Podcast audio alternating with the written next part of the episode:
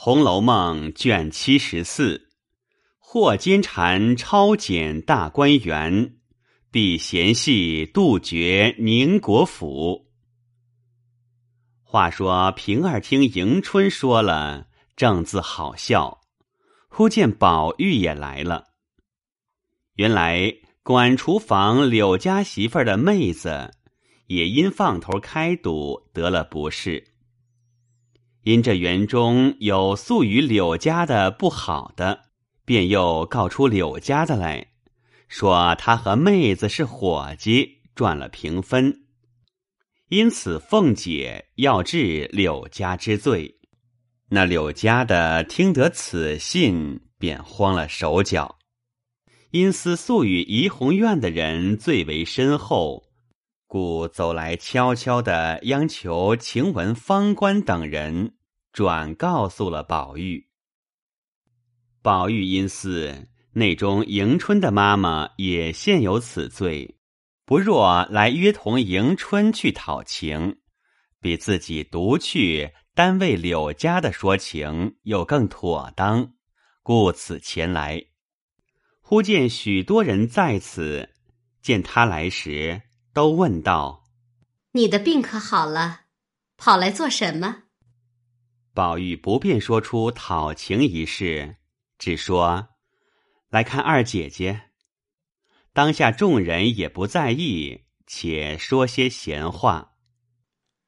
平儿便出去办垒金凤一事。那玉柱媳妇紧跟在后，口内百般央求，只说：“姑娘好歹口内超生，我横竖去赎了来。”平儿笑道：“你迟也熟，早也熟，既有今日，何必当初？你的意思得过就过。既是这样，我也不好意思告人，趁早取了来，交与我送去，一字不提。”玉柱媳妇听说，方放下心来，就拜谢，又说。姑娘自去归干，赶晚熟了来，先回了姑娘，再送去，如何？平儿道：“赶晚不来，可别怨我。”说毕，二人方分路各自散了。平儿到房，凤姐问她：“三姑娘叫你做什么？”平儿笑道。三姑娘怕奶奶生气，叫我劝着奶奶些，问奶奶这两天可吃些什么。凤姐笑道：“啊，倒是他还记挂我。刚才又出来了一件事，有人来告柳二媳妇和她妹子通同开局，凡妹子所为，都是他做主。”我想，你素日肯劝我多一事不如省一事，自己保养保养也是好的。我因听不进去，果然应了，先把太太得罪了，而且反赚了一场病。如今我也看破了，随他们闹去吧，横竖还有许多人呢。我白操一会子心，倒惹得万人咒骂，不如且自家养养病。就是病好了，我也会做好好先生，得乐且乐，得笑且笑，一概是非都凭他们去吧。所以，我只答应着知道了。平儿笑道。奶奶果然如此，那就是我们的造化了。一语未了，只见贾琏进来，拍手叹气道：“好好的又生事，前儿我和鸳鸯借当，那边太太怎么知道了？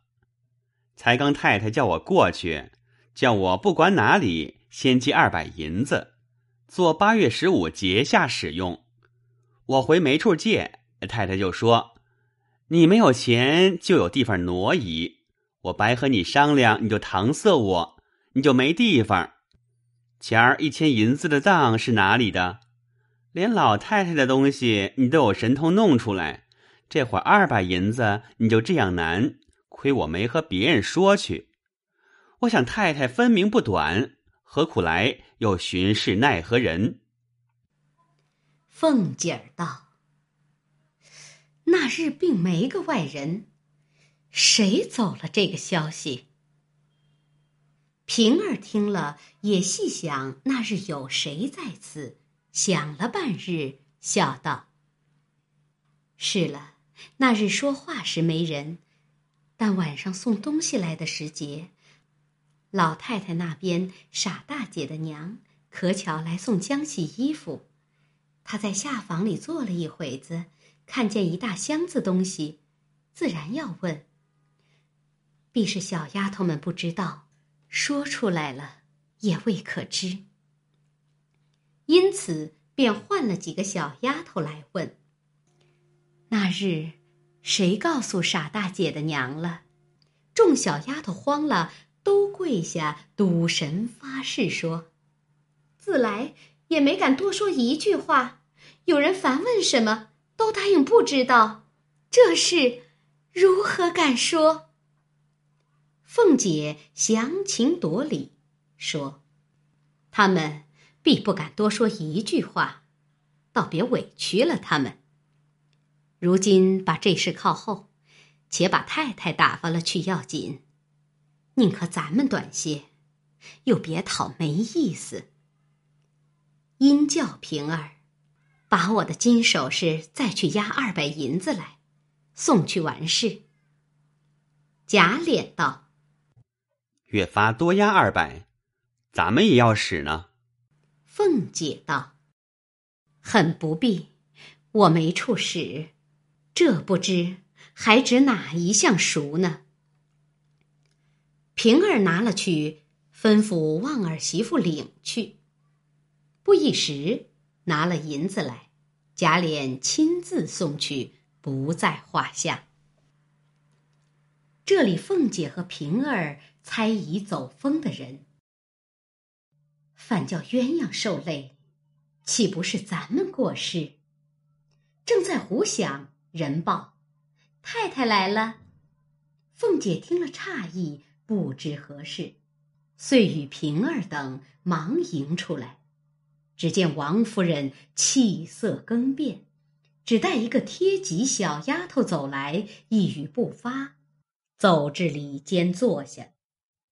凤姐忙捧茶，因陪笑问道：“太太今日高兴，到这里逛逛。”王夫人喝命：“平儿出去。”平儿见了这般，不知怎么了，忙应了一声，带着众小丫头一齐出去，在房门外站住。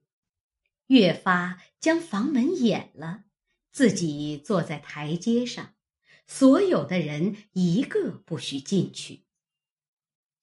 凤姐也着了慌，不知有何事。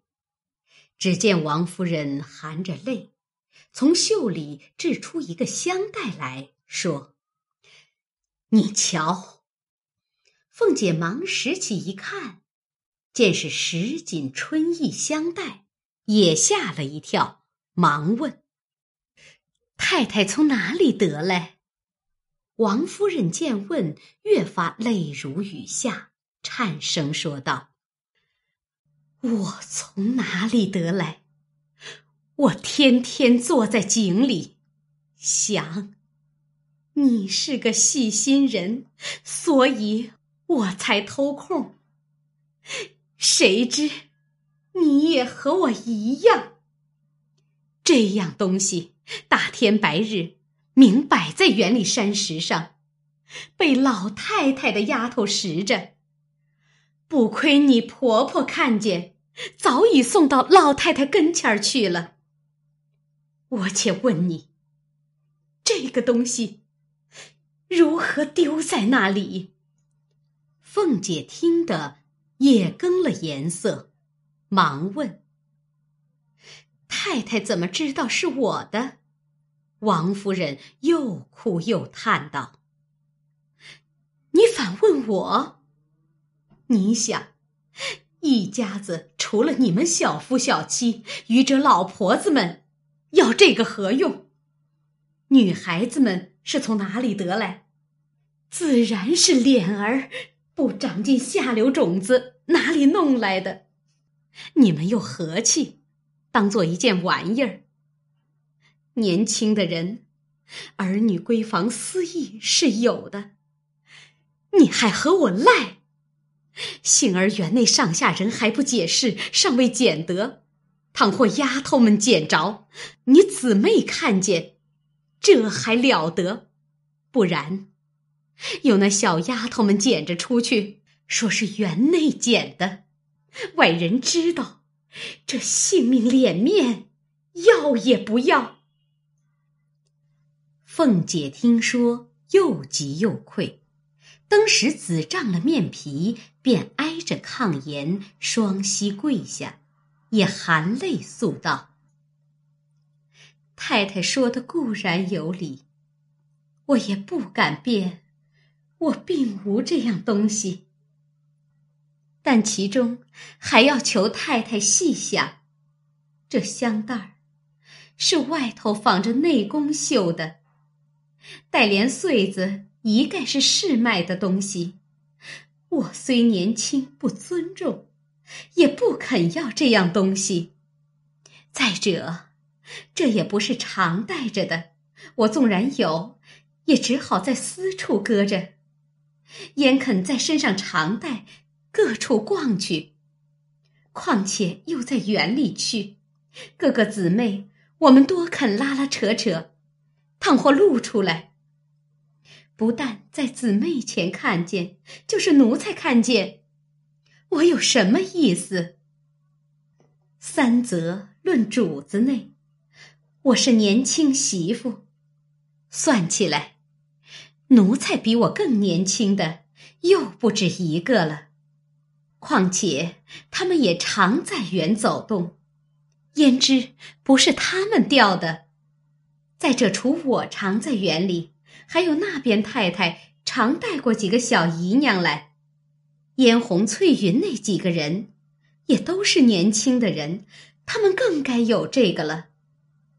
还有那边甄大嫂子，她也不算很老，也常带过佩凤他们来，又焉知，又不是他们的。况且园内丫头太多。保不住都是正经的，或者年纪大些的，知道了人事，一刻查问不到，偷了出去；或借着因由和二门上小妖们打牙撂嘴儿，外头得了来的，也未可知。不但我没此事，就连平儿，我也可以下保的。太太，请细想。王夫人听了这一席话，很尽情理，阴叹道：“唉，你起来。我也知道你是大家子的姑娘出身，不至这样轻薄。不过我气激你的话，但至如今，且怎么处？你婆婆才打发人封了这个给我瞧。”把我气了个死。凤姐道：“太太，快别生气。若被众人觉察了，保不定老太太不知道。且平心静气，暗暗访查，才能得这个实在。纵然访不着，外人也不能知道。如今唯有趁着赌钱的因由，隔了许多人这空。”把周瑞媳妇、旺儿媳妇等四五个贴近不能走话的人安插在园里，以查赌为由。再如今，他们的丫头也太多了，保不住人大心大，生事作号。等闹出来，反悔之不及。如今若无故裁革，不但姑娘们委屈烦恼，就连太太和我也过不去。不如趁此机会，以后凡年纪大些的，或者有些咬牙难缠的，拿个错儿撵出去，配了人，一则保得住没有别事，二则也可省些用度。太太想我这话如何？王夫人叹道：“你说的何尝不是？但从公细想，你这几个姊妹，每人只有两三个丫头像人，余者竟是小鬼儿似的。如今再去了，不但我心里不忍，只怕老太太未必就依。虽然艰难。”也还穷不至此。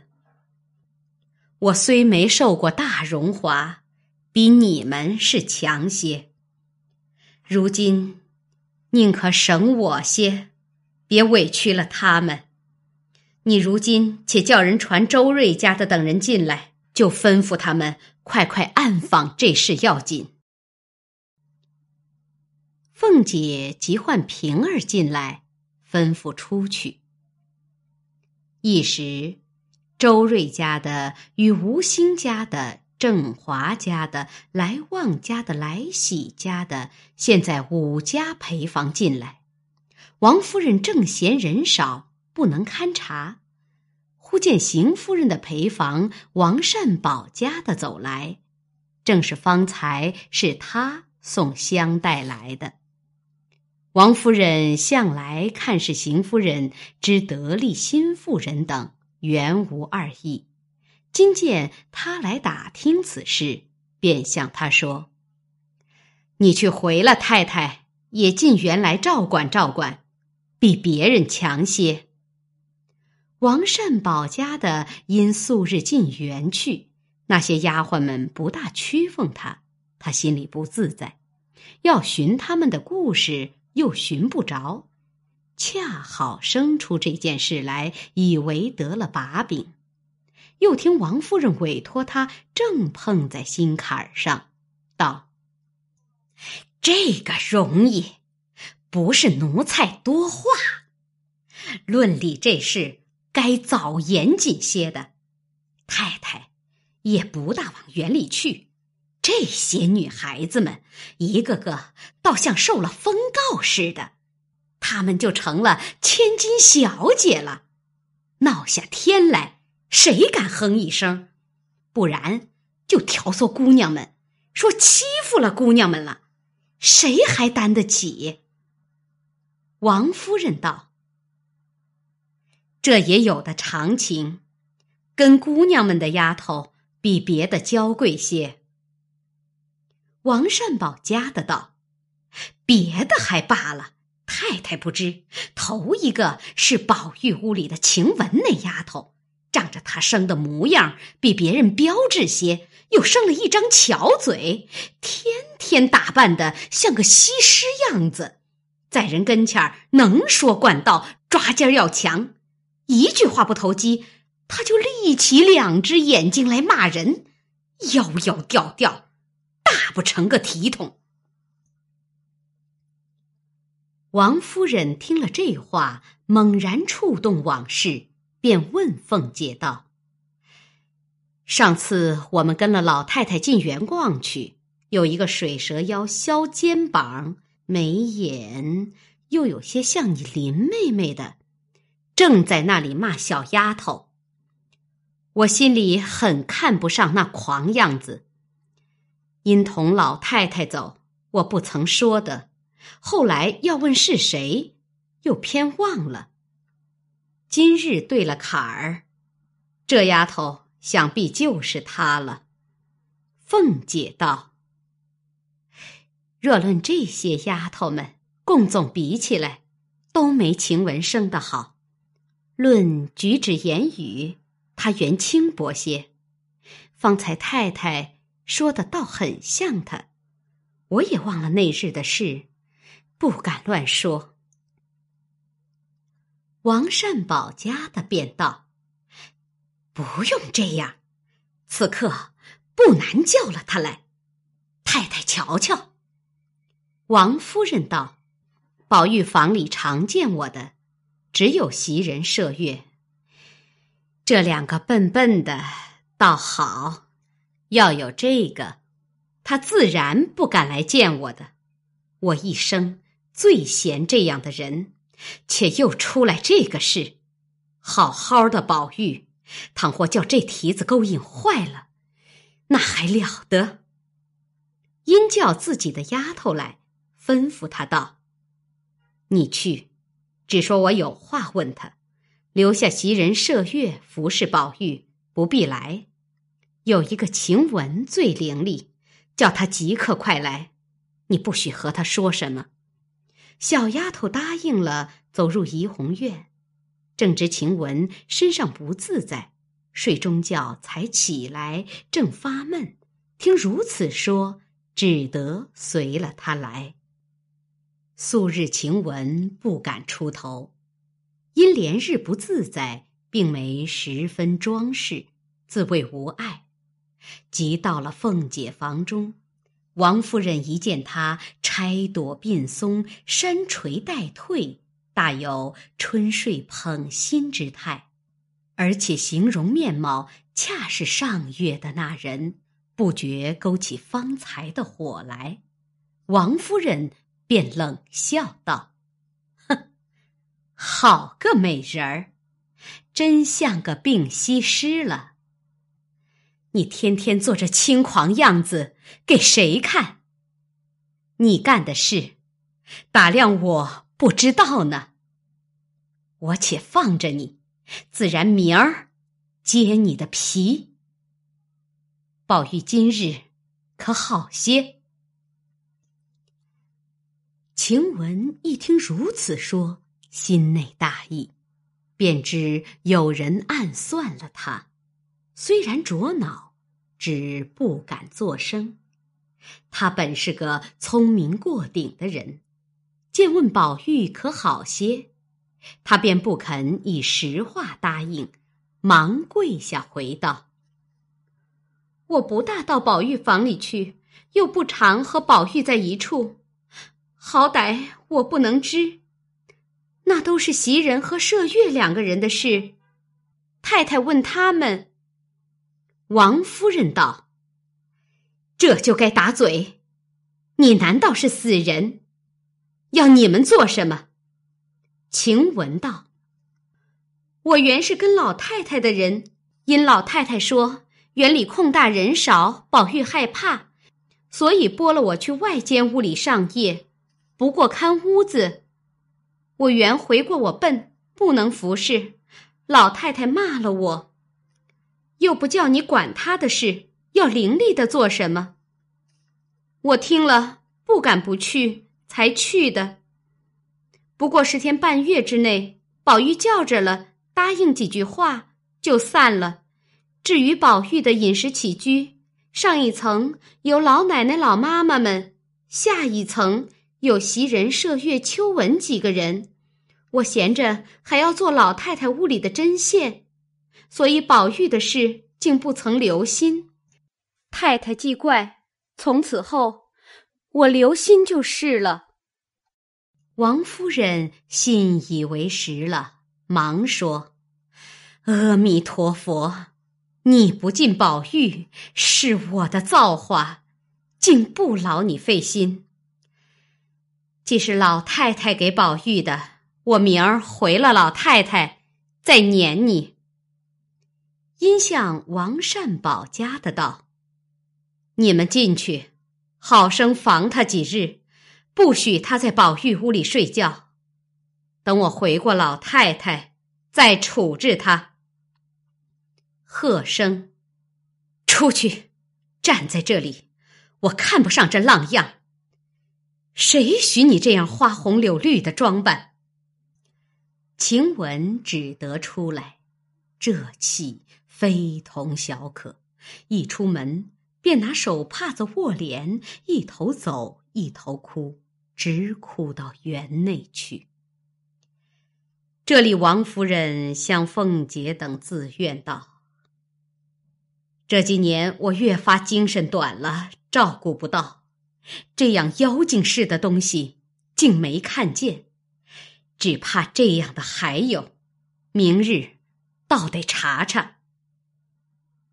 凤姐见王夫人盛怒之际，又因王善保家的是邢夫人的耳目，常时调唆的邢夫人生事，纵有千百样言语，此刻也不敢说，只低头答应着。王善保家的道：“太太，且请息怒。”这些小事只交与奴才，如今要查这个是极容易的。等到晚上辕门关了的时节，内外不通风，我们竟给他们个冷不防，带着人到各处丫头们房里搜寻。想来谁有这个，断不单有这个，自然还有别的。那时翻出别的来，自然这个也是他的了。王夫人道：“这话倒是，若不如此，断乎不能明白。”因问凤姐：“如何？”凤姐只得答应说：“太太说是就行罢了。”王夫人道：“这主意很是。”不然一年也查不出来。于是大家商议已定，至晚饭后，待贾母安寝了，宝钗等入园时，王家的便请了凤姐一并进园，喝命将角门接上锁，便从上夜的婆子处来抄检起。不过抄检些多余攒下蜡烛、灯油等物，王善保家的道：“这也是脏，不许动的。等明日回过太太再动。”于是先就到怡红院中，喝命关门。当下宝玉正因晴雯不自在，忽见这一干人来，不知为何，直扑了丫头们的房门去。因迎出凤姐来问是何故，凤姐道：“丢了一件要紧的东西，因大家混赖，恐怕有丫头们偷了，所以大家都查一查，去言儿。”一面说，一面坐下吃茶。王家的等搜了一回，又细问：“这几个箱子是谁的？”都叫本人来亲自打开。袭人因见晴雯这样，必有异事，又见这番抄检，只得自己先出来，打开了箱子并匣子，任其搜检一番。不过平常通用之物，遂放下，又搜别人的，挨次都一一搜过。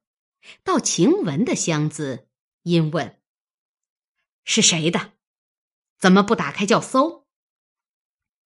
袭人方欲待晴雯开时，只见晴雯挽着头发闯进来，慌啷一声将箱子掀开，两手提着底子，往地下一翻，将所有之物尽都倒出来。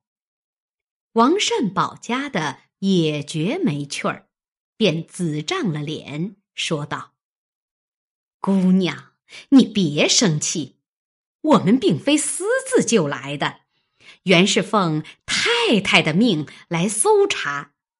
你们叫翻呢，我们就翻一翻；不叫翻，我们还许回太太去呢。哪用急得这个样子？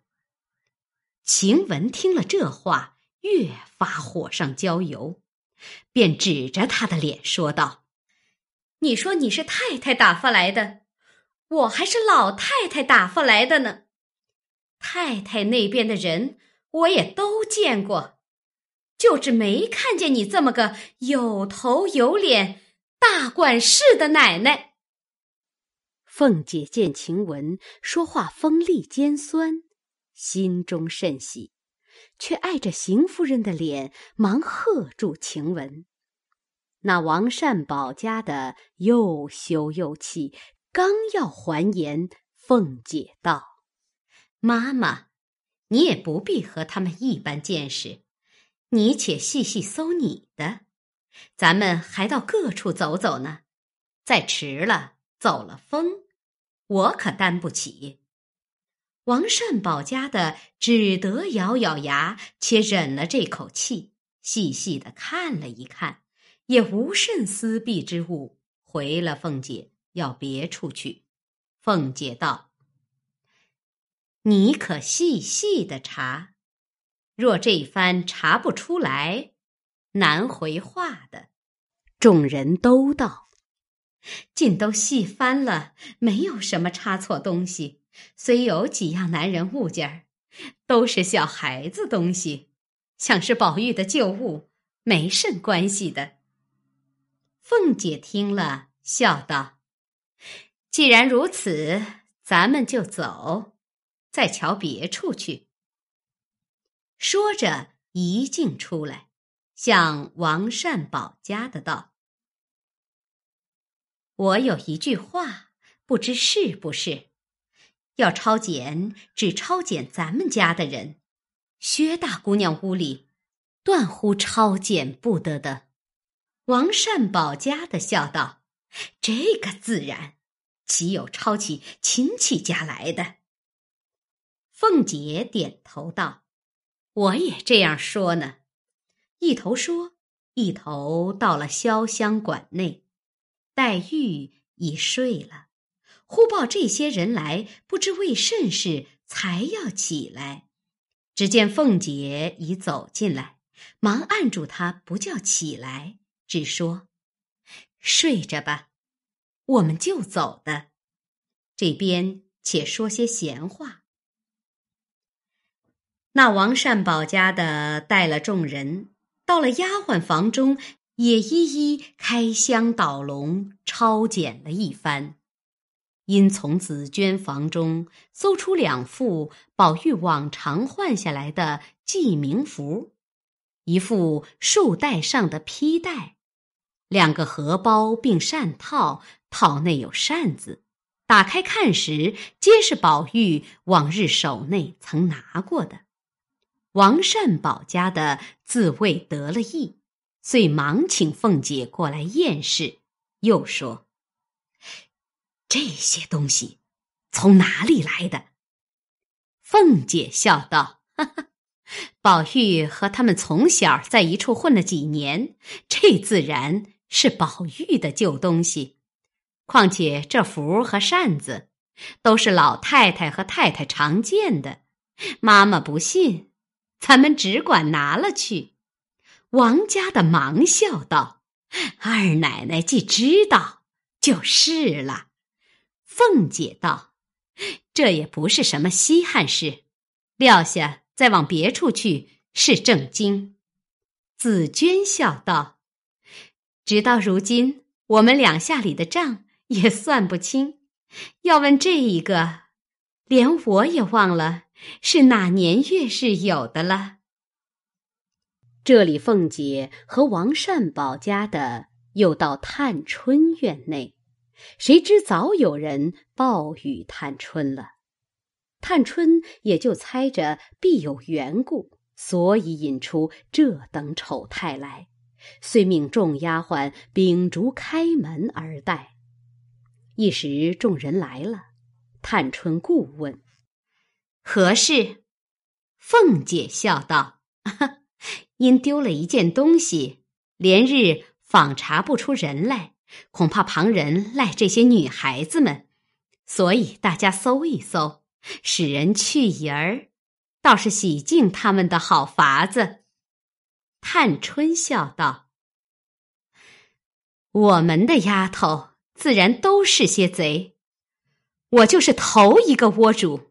既如此，先来搜我的箱柜，他们所偷了来的，都交给我藏着呢。”说着，便命丫鬟们把箱一齐打开，将净脸、妆盒、亲服衣包、若大若小之物一齐打开，请凤姐去超越。凤姐陪笑道：“我不过是奉太太的命来，妹妹别错怪了我。因命丫鬟们，快快给姑娘关上。平儿、风儿等先忙着替侍书等关的关，收的收。探春道：“我的东西，倒许你们搜阅；要想搜我的丫头，这却不能。我远比众人歹毒，凡丫头所有的东西，我都知道，都在我这里间收着，一针一线。”他们也没得收藏，要搜，所以只来搜我。你们不依，只管去回太太，只说我违背了太太，该怎么处置，我去自领。你们别忙，自然你们抄的日子有呢。你们今日早起不是议论真假，自己盼着好好的抄家。果然，今日真抄了。咱们也渐渐的来了。可知这样大族人家，若从外头杀来，一时是杀不死的。这可是古人说的“百足之虫，死而不僵”，必须先从家里自杀自灭起来，才能一败涂地呢。说着，不觉流下泪来。凤姐只看着众媳妇们，周瑞家的便道：“既是女孩子的东西全在这里，奶奶且请到别处去吧，也让姑娘好安寝。”凤姐便起身告辞。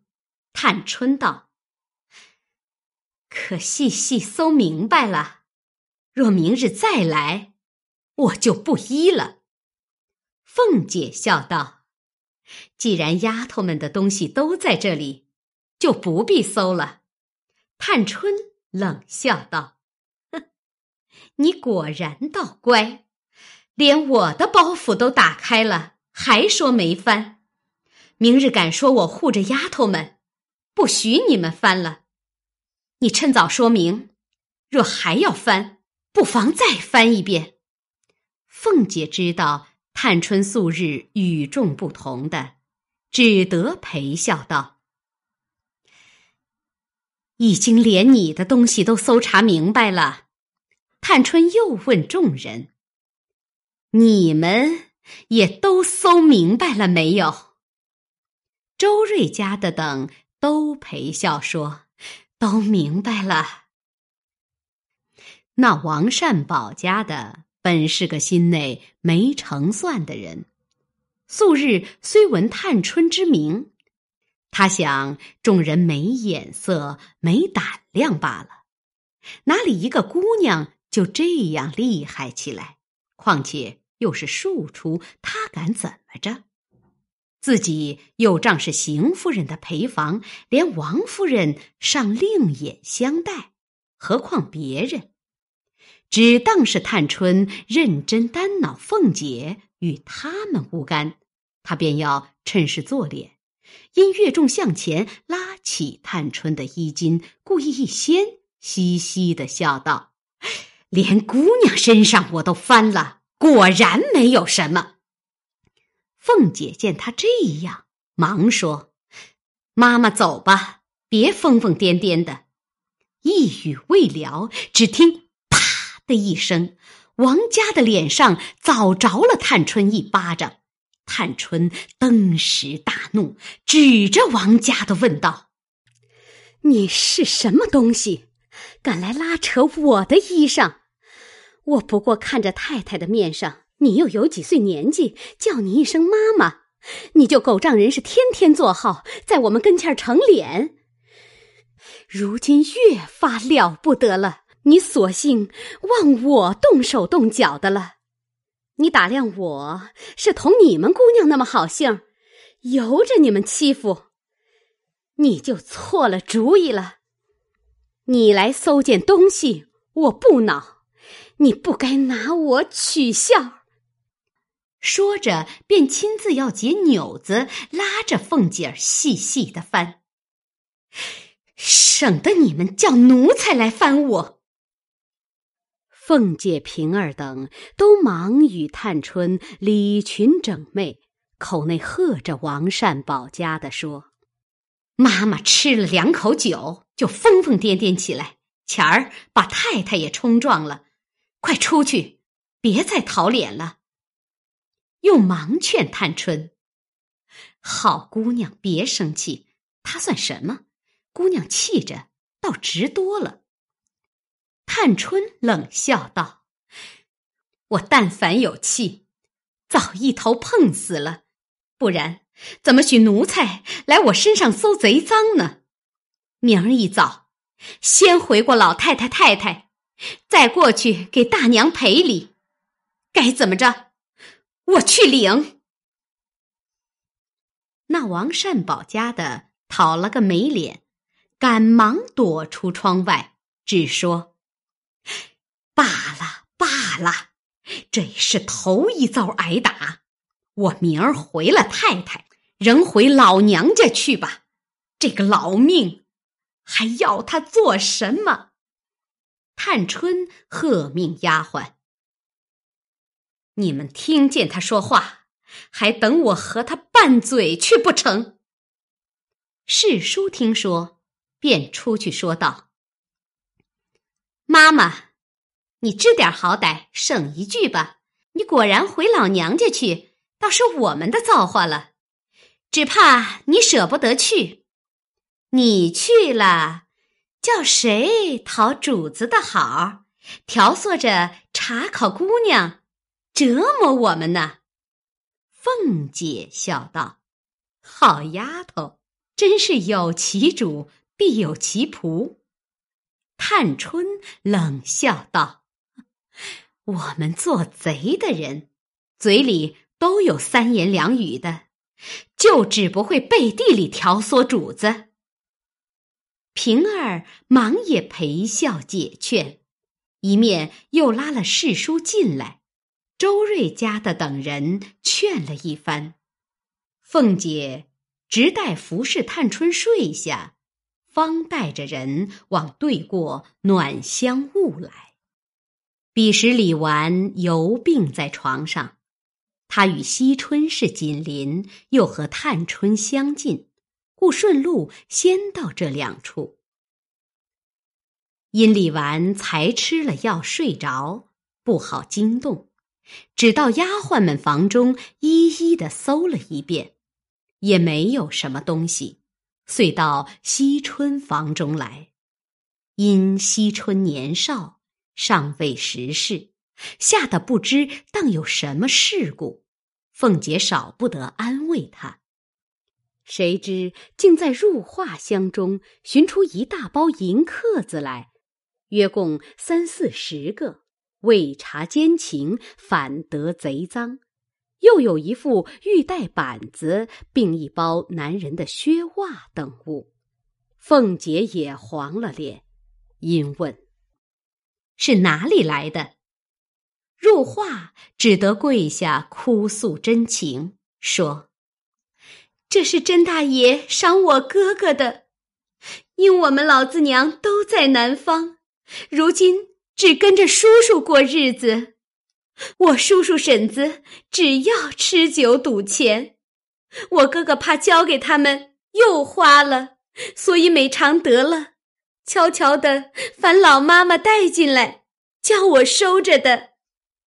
惜春胆小，见了这个也害怕，说：“我竟不知道，这还了得！二嫂子要打他。”好歹带他出去打吧，我听不惯的。凤姐笑道：“若果真呢，也倒可恕，只是不该私自传送进来。这个可以传递，怕什么不可传递？这倒是传递人的不是了。若这话不真，倘是偷来的，你可就别想活了。”入画跪哭道：“我不敢撒谎，奶奶只管明日问我们奶奶和大爷去。若说不是赏的，就拿我和我哥哥一同打死无怨。”凤姐道：“这个自然要问的，只是真赏的也有不是。谁许你私自传送东西的？你且说是谁接应，我就饶你。下次万万不可。”惜春道：“嫂子别饶他，这里人多，若不管了他，那些大的听见了。”又不知怎么样呢？嫂子若依他，我也不依。凤姐道：“素日我看他还使得，谁没有一个错？只这一次，二次犯，二次再犯，二罪俱罚。但不知传递是谁。”惜春道：“若说传递，再无别个，必是后门上的张妈。”她常和这些丫头鬼鬼祟祟的，这些丫头们也都肯照顾他。凤姐听说，便命人记下，将东西且交给周瑞家的，暂且拿着，等明日对明再议。谁知那老张妈原和王善保家有亲，竟因王善保家的在邢夫人跟前儿做了新妇人。便把亲戚和伴儿们都看不到眼里了。后来张家的气不平，斗了两次口，彼此都不说话了。如今王家的听见是他传递，碰在他心坎上，更兼刚才挨了探春的打，受了世叔的气，没处发泄。听见张家的这事，因撺掇凤姐道。这传东西的事关系更大，想来那些东西自然也是传递进来的。奶奶，倒不可不问。凤姐道：“我知道，不用你说。”于是别了惜春，方往迎春房内去。迎春已经睡着了，丫鬟们也才要睡，众人叩门。半日才开，凤姐吩咐：“不必惊动姑娘。”遂往丫鬟们房里来。因思琪是王善保家的外孙女儿，凤姐要看王家的可藏私不藏私，遂留神看他搜检。先从别人箱子起，皆无别物；即到了思琪箱中，随意掏了一回。王善保家的说：“也没有什么东西。”才要关箱时，周瑞家的道：“这是什么话？有没有？总要一样看看才公道。”说着，便伸手撤出一双男子的棉袜，并一双缎鞋，又有一个小包袱。打开看时，里面是一个同心如意，并一个字帖儿。一总递与凤姐，凤姐因李家长久，每每看帖看账，也颇识得几个字了。那帖是大红双喜笺，便看上面写道：“上月你来家后，父母已察觉你我之意，但姑娘未出阁，尚不能完你我之心愿。”若园内可以相见，你可托张妈给一信息。若得在园内一见，倒比来家好说话。千万千万！在所赐香珠二串，今已查收外，特寄香袋一个，略表我心。千万收好。表弟潘佑安拜具。凤姐看罢。不怒而反乐，别人并不识字。王善保家的素日并不知道他姑表子弟有这一节风流故事，见了这鞋袜，心内已是有些毛病。又见有一红帖，凤姐看着又笑，她便说道：“必是他们写的账目不成字，所以奶奶见笑。”凤姐笑道：“哼，正是这个账竟算不过来。你是思琪的老娘，他表弟也该姓王，怎么又姓潘呢？”王善保家的见问的奇怪，只得勉强告道：“思琪的姑妈给了潘家，所以他姑表弟兄姓潘。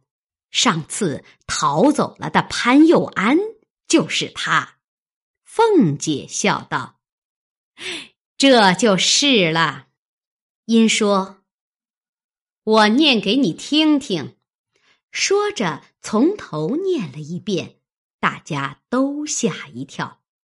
这王家的一心只要拿人的错儿，不想反拿住了他外孙女儿，又气又臊。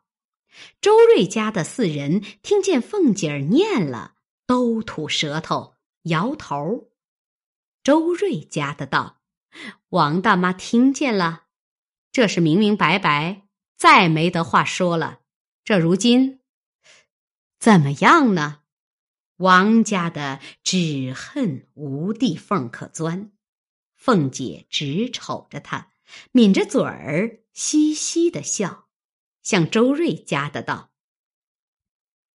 这倒也好，不用他老娘操一点心，鸦雀不闻，就给他们弄了个好女婿来了。”周瑞家的也笑着凑趣儿，王家的无处煞气，只好打着自己的脸骂道：“老不死的娼妇，怎么造下孽了？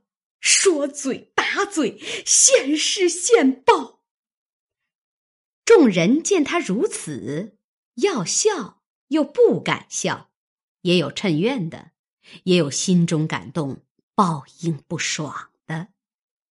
凤姐见思琪低头不语，也并无畏惧惭愧之意，倒觉可意。料此时夜深，且不必盘问，只怕他夜间自寻短质，遂唤两个婆子坚守，且带了人拿了赃证回来歇息，等待明日料理。谁知夜里下面淋血不止。次日便觉身体十分软弱起来，遂撑不住，请医诊室开方立案，说要保重而去。老妈妈们拿了方子回过王夫人，不免又添一番愁闷，遂将思齐之事暂且搁起。可巧这日尤氏来看凤姐。坐了一回，又看李纨等。忽见惜春遣人来请，尤氏到他房中，惜春便将昨夜之事细细告诉了，又命人将入画的东西一概要来与尤氏过目。尤氏道：“实是你哥哥赏他哥哥的，只不该私自传送，如今官言反成了私言了。”因骂入画，糊涂东西。惜春道：“你们管教不严，反骂丫头。这些姊妹，赌我的丫头没脸，我如何去见人？昨儿叫凤姐姐带了她去，又不肯。今日嫂子来的恰好，快带了她去，或打或杀或卖，我一概不管。”入画听说，跪地哀求，百般苦告。尤氏和奶妈等人都十分解说。他不过一时糊涂，下次再不敢的。看他从小服侍一场。谁知惜春年幼，天性孤僻，任人怎说，只是咬定牙，断乎不肯留着。更又说道。不但不要入画，如今我也大了，连我也不便往你们那边去了。况且近日闻得多少议论，我若再去，连我也编派。尤氏道：“谁敢议论什么？又有什么可议论的？姑娘是谁？我们是谁？姑娘既听见人议论我们，就该问着她才是。”惜春冷笑道：“哼，你这话问着我倒好。我一个姑娘家，只好躲是非的，我反寻是非，成个什么人了？”况且古人说得好：“善恶生死，父子不能有所续住，何况你我二人之间？我只能保住自己就够了。以后你们有事，好歹别累我。”尤氏听了，又气又好笑，因向地下众人道。怪到人人都说四姑娘年轻糊涂，我只不信。你们听这些话，无缘无故又没轻重，真真的叫人寒心。众人都劝说道：“姑娘年轻，奶奶自然该吃些亏的。”惜春冷笑道：“我虽年轻，这话却不年轻。”你们不看书不识字，所以都是呆子，倒说我糊涂。尤氏道：“你是状元，第一个才子，我们糊涂人不如你明白。”惜春道：“据你这话就不明白，状元难道就没有糊涂的？可知你们这些人都是世俗之见。”哪里眼里识得出真假，心里分得出好歹来？你们要看真人，总在最初一步的心上看起，才能明白呢。尤氏笑道：“好，才是才子，这会子又做大和尚，又讲起参悟来了。”惜春道。我也不是什么参悟，我看如今人一概都是入画一般，没有什么大说头。尤氏道：“可知你真是个心冷嘴冷的人。”惜春道：“怎么我不冷？我清清白白的一个人，为什么叫你们带累坏了？”尤氏心内原有病，怕说这些话。听说有人议论，已是心中羞恼。只是今日惜春愤中不好发作，忍耐了大半天。今见惜春又说这话，因按耐不住，便问道：“怎么就带累了你？你的丫头的不是，无故说我，我倒忍了这半日。”你倒越发得了意，只管说这些话。你是千金小姐，我们以后就不亲近你。仔细带累了小姐的美名儿，即刻就叫人将入画带了过去。说着，便赌气起身去了。惜春道：“你这一去了，若果然不来，倒也省了口舌是非，大家。”倒还干净，尤氏也不答应，一径往前边去了。未知后事如何，下回分解。